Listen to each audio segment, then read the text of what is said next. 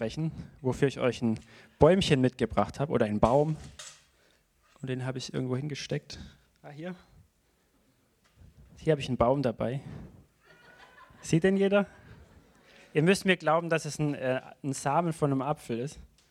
Wenn es mir nicht glaubt, dann muss man in die Erde tun und gießen und lange, lange warten. Und an den Früchten können wir es erkennen. Weil ich könnte euch ja alles Mögliche erzählen. Aber heute soll es gehen um, äh, um Samen und das Potenzial, die, die, krasse Kraft, die in Samen drin steckt. Und dieses ähm, ist ganz interessant. Äh, Jesus redet extrem viel von diesem Prinzip in äh, den ganzen Evangelien quasi. Und was es so ein bisschen bedeutet und was es für dich vor allem heute bedeuten kann, darum soll es heute gehen. Und dazu würde ich euch bitten, Matthäus 13 aufzuschlagen, jeder, der seine Bibel dabei hat. Ansonsten, wir müssen es jetzt noch nicht an die äh, Wand werfen, weil ich möchte gar nicht speziell jetzt da rein lesen, weil es sind, ähm, ist einiges, sondern so eine kurze Zusammenfassung geben und dann gehen wir woanders weiter. Und zwar fängt Matthäus 13 an mit ähm, dem Gleichnis vom Sämann, der sein, also eigentlich von den vier Böden, wo er seinen Samen sät. Und ihr kennt es quasi, wir gehen nachher ein bisschen tiefer da rein. Ähm, letztendlich gibt es vier unterschiedliche Böden und einer bringt Frucht. Und Jesus erzählt eben davon. Und das Problem ist an diesem Gleichnis, warum bei manchen keine Frucht kommt, ist nicht der Same. Der Same ist guter Samen, der überall hingesät wird. Das Problem ist der Boden. Dann geht es weiter mit dem Gleichnis vom Unkraut des Ackers. Ähm, nur kurze Zusammenfassung, da sät ein Bauer halt gute Frucht und die geht so langsam auf und nachts kommt ein feindseliger Mensch, sagt er, ein Feind, und sät Unkraut zwischen rein. Das hat, ja, weiß nicht, ob ihr schon mal davon gehört habt, aber dann erkennen die Knechte, da kommt Unkraut zwischendrin und es ist nicht nur gute Frucht, die da am Entstehen ist. Und sie fragen, sollen wir es ausreißen? Und der Herr sagt, nee, lass beides wachsen und wenn es Zeit der Ernte ist, dann machen wir das Unkraut zusammen und verbrennen es und die gute Saat kommt in die Scheune. Und als nächstes kommt das Gleichnis vom Senfkorn und Sauerteig. Zuerst das Gleichnis vom Senfkorn. Da vergleicht er das Himmelreich Gottes mit diesem kleinen Samen, sehr kleinen Samen von einem Senfkorn, aus dem ein großer Baum wachsen kann, in dem Vögel nisten können sogar. Also ein sehr, sehr starkes Potenzial in diesem kleinen Senfkorn drin. Und als letztes mit dem Sauerteig, das ist ein Gleichnis quasi, das ich auch jetzt übertrage auf, auf Samen, nämlich in der Hinsicht, dieses Gleichnis erzählt von einer Frau, die Sauerteig unter sehr, sehr, sehr viel Mehl mischt. Das sind umgerechnet wahrscheinlich so 30 Liter Mehl. Und alles wird komplett durchsäuert von so einem kleinen Sauerteig. Und ähm, ich übertrage es jetzt in der Hinsicht, weil Jesus einfach ein anderes Bild verwendet, auf Unkraut und gute Saat verteilt sich überall, wenn du sie wachsen lässt. Und in allen diesen Gleichnissen geht es so ein bisschen um das Potenzial in Samen und um den Boden, der auch dazu gehört. Wir alle wissen quasi, dass aus so einem Samen was Wunderbares werden kann, ein großer Baum, aber nur dann, wenn er die richtigen Verhältnisse hat. Ansonsten ist es einfach ein kleiner Samen, von dem niemand satt wird. Und dann sagt er am Ende von diesen drei, vier Gleichnissen, Vers 34 lese ich schon vor, Matthäus 13, Vers 34. Dies alles redete Jesus in Gleichnissen zu den Volksmengen und ohne Gleichnisse redete er nichts zu ihnen, damit erfüllt wurde, was durch den Propheten geredet ist, der spricht, ich werde meinen Mund öffnen in Gleichnissen, ich werde aussprechen, was von Grundlegung der Welt an verborgen war. Und da möchte ich jetzt kurz mit euch hingehen, was von Grundlegung der Welt an verborgen war, weil das ist tatsächlich ein Zitat aus Psalm 78, Vers 2. Da steht genau dieser Satz, dass ähm, dass der Herr offenbart quasi, was von Grundlegung der Welt an verborgen war. Und von Grundlegung der Welt oder von Urzeiten her wird es dort übersetzt im Psalm 78, Vers 2. Da ist dieses Wort Kedem, was dafür verwendet wird. Das bedeutet eigentlich Anfang. Kedem ist der Anfang, wie am Anfang schuf Gott Himmel und Erde oder im Anfang interessanterweise. Und deswegen möchte ich genau dahin gehen, nämlich in Genesis 1 und 2, weil dieses Wort, das da verwendet wird, Mikedem, heißt eigentlich vor allem Anfang. So lasst uns in Genesis 1 und 2 gehen und gucken, was vor allem Anfang war. Weil das sind die Geheimnisse, die Jesus mit diesen Gleichnissen aufschlüsselt.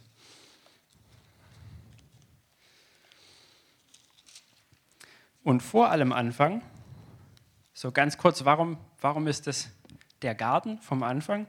Ein paar Worte kurz zu erklären. Dieses Wort Kedem, das bedeutet, wie gesagt, Anfang und Mikedem vor allem Anfang. Aber es bedeutet auch wörtlich Osten. Es gibt zwei Wörter für Osten, nämlich Misrach und Kedem. Und Kedem bedeutet Anfang oder vor allem Anfang mit, mit dem Mi davor. Und ähm, in Genesis 2 heißt es, der Herr pflanzte einen Garten im Osten, in Mikedem. Also er pflanzte einen Garten vor allem Anfang. Und was war vor allem Anfang? Vor allem Anfang war nur Gott, sonst nichts. Das heißt, dieser Garten besteht in Gott und ist Gott letztendlich. Und für diesen Garten hat er den Menschen, hat er dich und mich geschaffen. Wir gucken uns so ein bisschen das Original an jetzt, um dann zu übertragen, was hat Jesus aufgeschlossen für ein Geheimnis. Was war in diesem Original verborgen, was Jesus aufgeschlüsselt hat. Dieser Garten heißt Eden, es ist nicht übersetzt, das bedeutet Freude oder Wonne. Das heißt, dieser Garten ist Freude und Wonne und er besteht von vor allem Anfang. Und genau da hat Gott den Menschen, den er in seinem Ebenbild geschaffen hat, was auch sehr wichtig ist, reingesetzt. Um noch weiter mit diesen Bildern zu reden, aus was hat Gott den Menschen geschaffen? Aus Erde. Aus, deswegen heißt er auch Adam, Erdling quasi. Und, ähm, und diesen Erdling, der ist lebendig geworden durch den Geist Gottes, den er in seine Nase gepustet hat. Und als Gott aus dem Adam die Eva geschaffen hat, hat dieses Leben, das Gott gemacht hat, nämlich dieser Adam mit dem Geist Gottes drin, das, zuerst hat er gesagt, das ist eine lebendige Seele, eine Nefesh Chaya. Und diese lebendige Seele heißt Leben im Überfluss, selber Leben hervorbringen. Und das ist mit Eva als erstes passiert, weil Gott hat Eva nicht wieder den Geist eingeatmet, weil der war schon drin. Versteht ihr, wie ich meine? So hat der erste Mensch ein weiteres Leben hervorgebracht aus sich selbst. Und dafür sind Menschen tatsächlich geschaffen, Leben aus sich selbst hervorzubringen. Warum? Weil sie im Ebenbild Gottes geschaffen sind, weil er den Menschen in seinem Ebenbild geformt hat. Und worauf ich so ein bisschen eingehen möchte, ist, dieses Geheimnis, das von Anfang an verborgen war, nämlich das im Garten gesehen werden kann, ist ganz einfach, du bist oder hast einen Garten. Und ich habe euch ein Bild mitgebracht. Ihr dürft kurz raten, wo das her ist, wenn der Jans an die Wand wirft. Was sieht man da? Bäume, ja. Und wo sind, wo sind die Bäume aufgenommen? Aus deinem Kopf, genau. So sieht es in deinem Gehirn aus. Oder hoffentlich sieht es so in deinem Halleluja. Es ist eine starke Realität, dass, und das tatsächlich ist ein Prinzip, das Jesus immer wieder erklärt, er sagt, du bist oder du hast einen Garten. Er benutzt immer wieder dieses Gleiches auch, wo er sagt, ihr seid Verwalter von einem Feld, ihr seid Verwalter von einem Garten, passt auf, wie ihr darauf sät und was ihr damit macht. Und ähm, es ist ein interessantes ähm, es ist interessant zu entdecken, dass diese Realität vom Garten, für die du und ich gemacht worden sind, sogar sich in dir widerspiegelt, nämlich in deinem Kopf. So wachsen nämlich deine Gedanken sozusagen in deinem Kopf wie Bäume. An diesen Dingern hier, an diesen Bäumen, kannst du zuerst mal noch nicht erkennen, was für Gedanken das sind. Aber wenn es gute Gedanken sind und sie, ähm, um ganz kurz das zu erklären, wie die sich formen, wenn du einen Gedanken denkst, beziehungsweise umsetzt, dann formt sich so ein, so ein, ähm, so ein Baum und der formt Verknüpfungen zu anderen. Und ähm, wenn, du, wenn du viel in diesen Gedanken investierst, wenn du ihn umsetzt in die Tat, wenn du ihn praktisch werden lässt, wenn du damit Zeit verbringst, dann wird es ein starker Baum, dann wird es ein starker Wald, der zusammensteht. Und wenn du das nicht tust, wenn du, sagen wir, ja, an schnelle Ablenkung quasi gewöhnt bist und auf deinem Handy immer weiter scrollst und so weiter und schnelle Informationen kommen, dann bilden sich so, sage ich jetzt böse, Krüppelbäume quasi. Es sind kurze Informationen, irgendwelche vielleicht sogar Wahrheiten, die du gehört hast, aber die haben keine Verbindungen zu anderen Wahrheiten, zu anderen Zellen, sondern ähm, sondern es sind wie ja, Krüppelbäume. Es sind einzelne Dinge, die du, und das ist tatsächlich auch das, was Religion ist, es sind einzelne, vielleicht sogar Wahrheiten, die du gehört hast, aber die keine Verbindung, die keine, Jesus sagt, dass die keine tiefe Wurzel haben und deswegen kaputt gehen. Und das ist tatsächlich die Wahrheit. Jede Nacht, wenn du schläfst, gibt es sogenannte Fresszellen, heißen die, glaube ich, die machen alles, was keine guten Verbindungen hat, wieder weg. Und jeden Morgen, das erinnert an Klagelieder 2, jeden Morgen werden neue Nervenzellen geboren oder neue ähm, Triebe geboren, die Verbindungen schaffen können und ähm, die das Potenzial haben in deinem Kopf, dass das Wort Gottes Fleisch wird in deinem Kopf. Dass das Wort Gottes zu einem, zu einem starken Wald, zu einer starken Realität in deinem Kopf wird. Zu einem starken Garten, für den du eigentlich gemacht bist.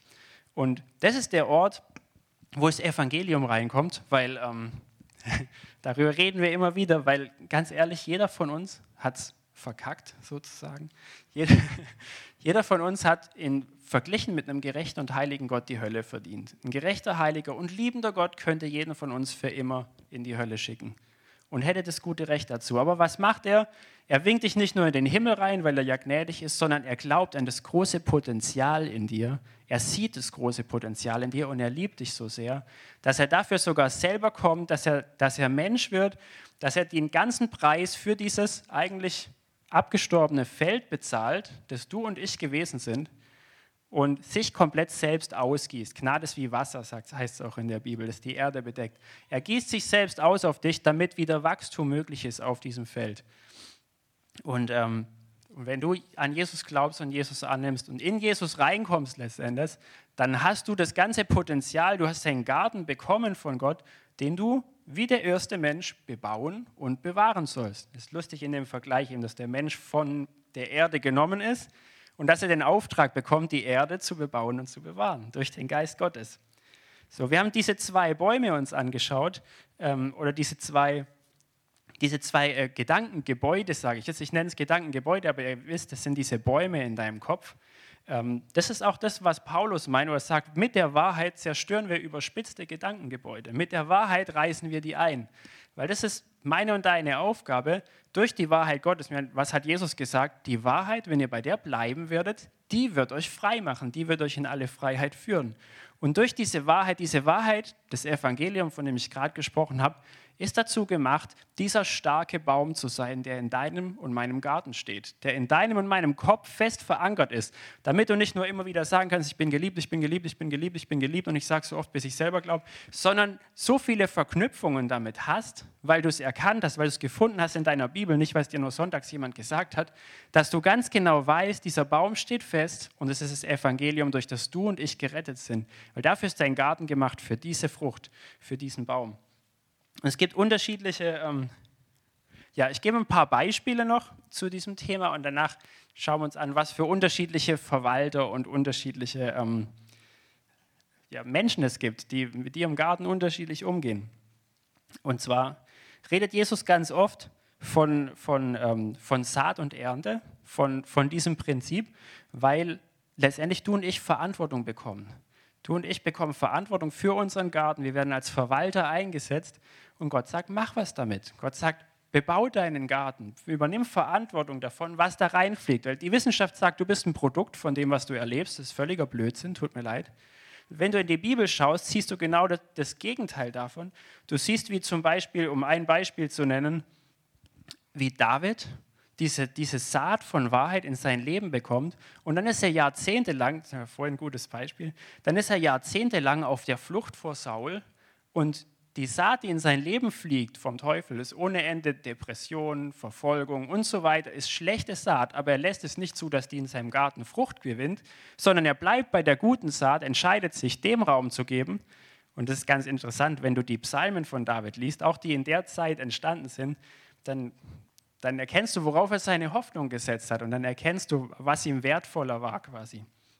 Und das trägt ihn dadurch, selbst seine Hand nicht selber an den Saul zu legen, als er zweimal die Möglichkeit dazu hat, um ihn umzubringen, obwohl er diese Verheißung bekommen hat, sondern seine Hoffnung auf Gott zu setzen, der ihn letzten Endes erhebt und zum König von ganz Israel macht. Für viele Jahre. Und ihm sogar sagt, dir will ich Nachkommen geben, die nach dir auf deinem Thron sitzen sollen. Und quasi dieses ewige Erbe sogar gibt. Ein anderes Beispiel will ich aus meinem eigenen Leben erzählen. Als ich zu Jesus gekommen bin noch, war ich extrem äh, melancholisch. Ich habe immer wieder monatelang Löcher in die Luft gestarrt und mir über Probleme den Kopf zerbrochen, war letztendlich sogar depressiv und ähm, dafür hat Gott mich nicht gemacht und dich auch nicht. Aber was ich einfach machen musste, ist über mein Feld Verantwortung übernehmen, den schlechten Samen und die schlechte Frucht rauszureißen, beziehungsweise die Dornen rauszureißen und guten Samen zu pflanzen. Bei mir hat das praktisch so ausgesehen. Irgendwann habe ich ähm, und diesem Prediger gehört, der diesen Gebetswecker da empfohlen hat. Und ich habe mir einen Gebetswecker gestellt und alle zehn Minuten halt gebetet und gelobt und gedankt. Und ähm, ich möchte nicht sagen, das ist ein Prinzip, das ihr alle machen müsst und das funktioniert, aber ganz praktisch ist, wenn du von Wahrheit isst und Wahrheit Raum in deinem Leben gibst, und das ist wirklich das Prinzip, was funktioniert, weil die Wahrheit macht euch frei, die Wahrheit macht uns frei, dann wird es Frucht in deinem Leben tragen. Und, ähm, und so möchte ich auch die Frage an uns stellen, wenn wir, wir nehmen nachher ein bisschen Zeit und sagen, guck in deinen Kopf rein, guck in deinen Garten rein, was wächst denn da? Und was sollte da nicht wachsen? Und wenn was da nicht wachsen sollte, dann was sollten wir umhauen oder ausreißen oder Platz für was anderes schaffen? Und wie das aussehen kann, ist sehr unterschiedlich. Es kann, äh, also wie man Platz für, für die Wahrheit schaffen kann. Du kannst einen Gebetswecker nehmen und so weiter. Aber du kannst auch über das Wort Gottes meditieren und nachdenken, nach ihm forschen, nach ihm suchen. Du kannst Psalmen singen, du kannst beten. Weißt du, wie ich meine? Es gibt sehr, sehr viel, was man machen kann, um, ähm, um Wahrheit Raum zu geben in seinem Leben. Das, ähm, das wohl stärkste oder, oder eines der, der äh, stärksten Dinge, und das sagt die Hirnforschung auch, ist, wenn du Sachen praktisch machst, dann wären es starke Verbindungen. Und das ist letztendlich genau das Gleiche, was Jesus gesagt hat. Er hat gesagt, wer mein Wort hört und es tut, der ist ein weiser Mann, der baut auf den Felsen, dem sein Haus wird nicht weggespült, wenn die, der Sturm kommt.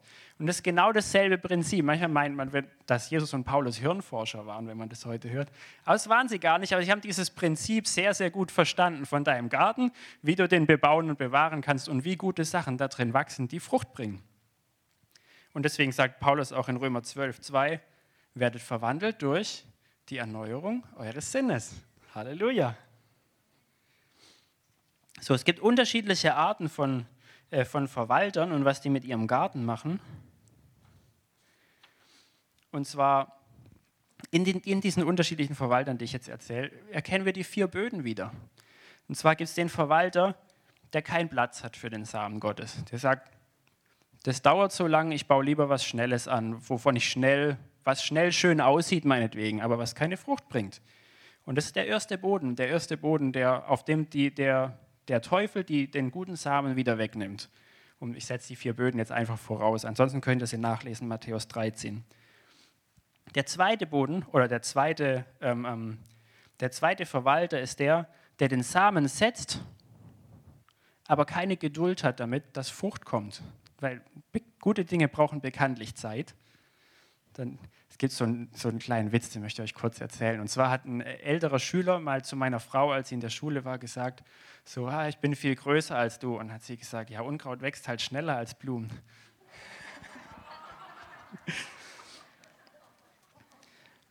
so gute Dinge brauchen bekanntlich Zeit. Und das sind tatsächlich, findest du auch in Gleichnissen von dem, was Jesus gesagt hat, wo er gesagt hat, der, der, der gute Bauer, der sät den guten Samen und er geht hin und legt sich, also er schaut nicht mal zu quasi und wartet mit Geduld auf die Frucht, wartet mit Geduld darauf, dass gute Frucht daraus hervorkommt.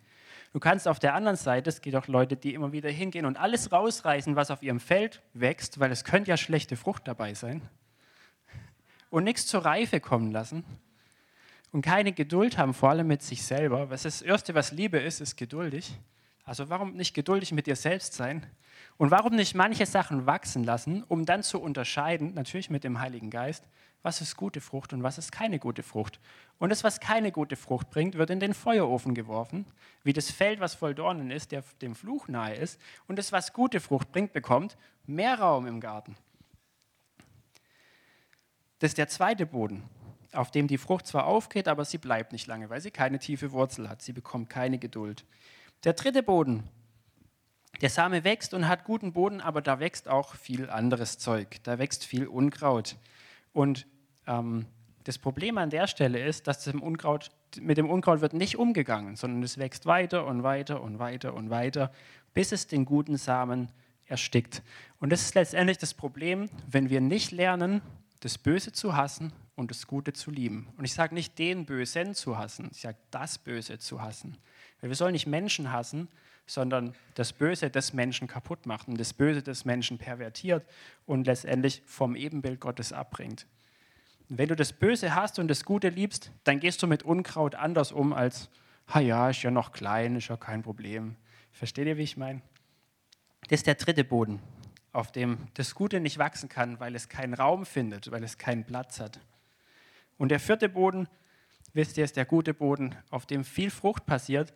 Und dieser Boden ist der Boden, wo der Verwalter Platz, Zeit, Raum und Geduld mit seinem Samen hat und ähm, ihn begießt natürlich, ihn pflegt und reinigt und ähm, das, um, um, andere Bilder dafür zu verwenden. Das ist der Boden, bei dem Jesus zum Beispiel sagt, wer in mir bleibt, die Rebe, die in mir bleibt, die bringt viel Frucht und ich beschneide sie, dass sie noch mehr Frucht bringt. Also ich bringe sie zurecht, ich pflege sie, dass sie noch mehr Frucht bringt. Und wer nicht in mir bleibt, der kann keine Frucht bringen, weil ohne, ohne den Samen von, von, ähm, von Gott gibt es keine Frucht. Was willst du was anderes pflanzen und davon Äpfel ernten? Versteht ihr, wie ich meine? So, man kann nicht einen, Apfelbaum pflanzen und dann Dornen von ihm ernten. Das funktioniert nicht, sondern jeder Baum bringt nach seiner Art Frucht. Und wenn das Problem ist, dass du keine Frucht in deinem Leben hast, auch in irgendeinem Bereich, dann ist das Problem nicht, dass der Baum was anderes probieren muss oder dass du ihn anders beschneiden musst, sondern muss der Baum raus und ein anderer rein. So, jetzt haben wir viel in Bildern geredet und uns viel Bilder angeschaut, weil letztendlich kommt es zurück wie immer auf, ähm, wir müssen unseren Garten reinigen manchmal. Und deswegen lass uns eine, eine, stille Zeit jetzt nehmen, eine stille Zeit machen, wo vielleicht, wenn Lobpreisteam noch da ist, noch mal ein bisschen spielen kann. Ähm, und in unseren Garten reinschauen, in unseren Kopf reinschauen und ähm, uns überlegen, was möchte ich in meinem Leben Raum geben? Welcher, welchem Zeitvertreib sozusagen sollte ich Bye-bye sagen? Was sollte ich vielleicht auf den Alter legen, sagen, dafür möchte ich keine Zeit mehr geben, weil es bringt keine gute Frucht in meinem Leben. Versteht ihr, an der Frucht kann man unterscheiden. Und wenn Dinge schon schlechte Frucht bringen, ist höchste Zeit, dass sie raus müssen. Deswegen lass uns die Zeit jetzt nehmen, so ungefähr fünf bis zehn Minuten. Und, ähm, wenn du was findest, wenn, wenn was, was Wachstumsmäßiges findest, was nicht gut ist in deinem Leben, dann geh zu einem Bruder, einer Schwester und bekenn das und sag, ich möchte das und das umhauen bete mit mir, hilf mir dabei. Und dann sind wir verantwortlich voreinander, uns daran zu erinnern auch. Und, ähm, und ansonsten lass uns überlegen, wie kann ich der, dem guten Samen, dem Wort Gottes Raum geben in meinem Leben, indem ich es höre, indem ich es tue, indem ich darüber nachdenke. Wie kann ich das, dem Raum geben in meinem Leben, damit es gute Frucht bringt und mit Geduld drauf warten. Halleluja. Ich bete noch und dann gehen wir in diese Zeit. Danke, Jesus dass du glaubst an deinen Samen, dass du weißt, dass dein Same die Welt überwunden hat. Halleluja. Und dass er das immer und immer wieder kann. Danke, dass dein Wort, deine Wahrheit uns in alle Freiheit führt, dass dein Wort die Kraft hat, Herr, uns überwinden zu lassen in dieser gefallenen Welt und durch diese gefallene Welt hindurch. Danke, Jesus, dass du Vertrauen hast in deinen Samen und dass du uns deswegen in diese Welt gesetzt hast, zu leuchten und zu strahlen und zu überwinden, weil wir von dir geboren sind. Halleluja. Danke, Jesus, dass du deinen Samen ersterben lässt, kaputt gehen lässt, quasi in den Boden schmeißt, Herr, damit er viel Frucht bringt. Und ich bete, Jesus, dass du uns lehrst, dasselbe zu tun. Ich bete, dass du uns lehrst, Sachen loszulassen, sie zu sterben, in den Boden zu schmeißen, dass viel Frucht passiert, Jesus. Ich bete, dass du uns erkennen lässt, welches Potenzial in deinem Samen ist, Herr. Dass wir, damit, dass wir damit wie mit einem wertvollen Schatz umgehen, Jesus, weil es alles Potenzial hat, gute Frucht in unserem Leben zu bringen und gute Frucht für andere Menschen zu sein. Halleluja. Wir lieben deinen Namen, Jesus. Amen.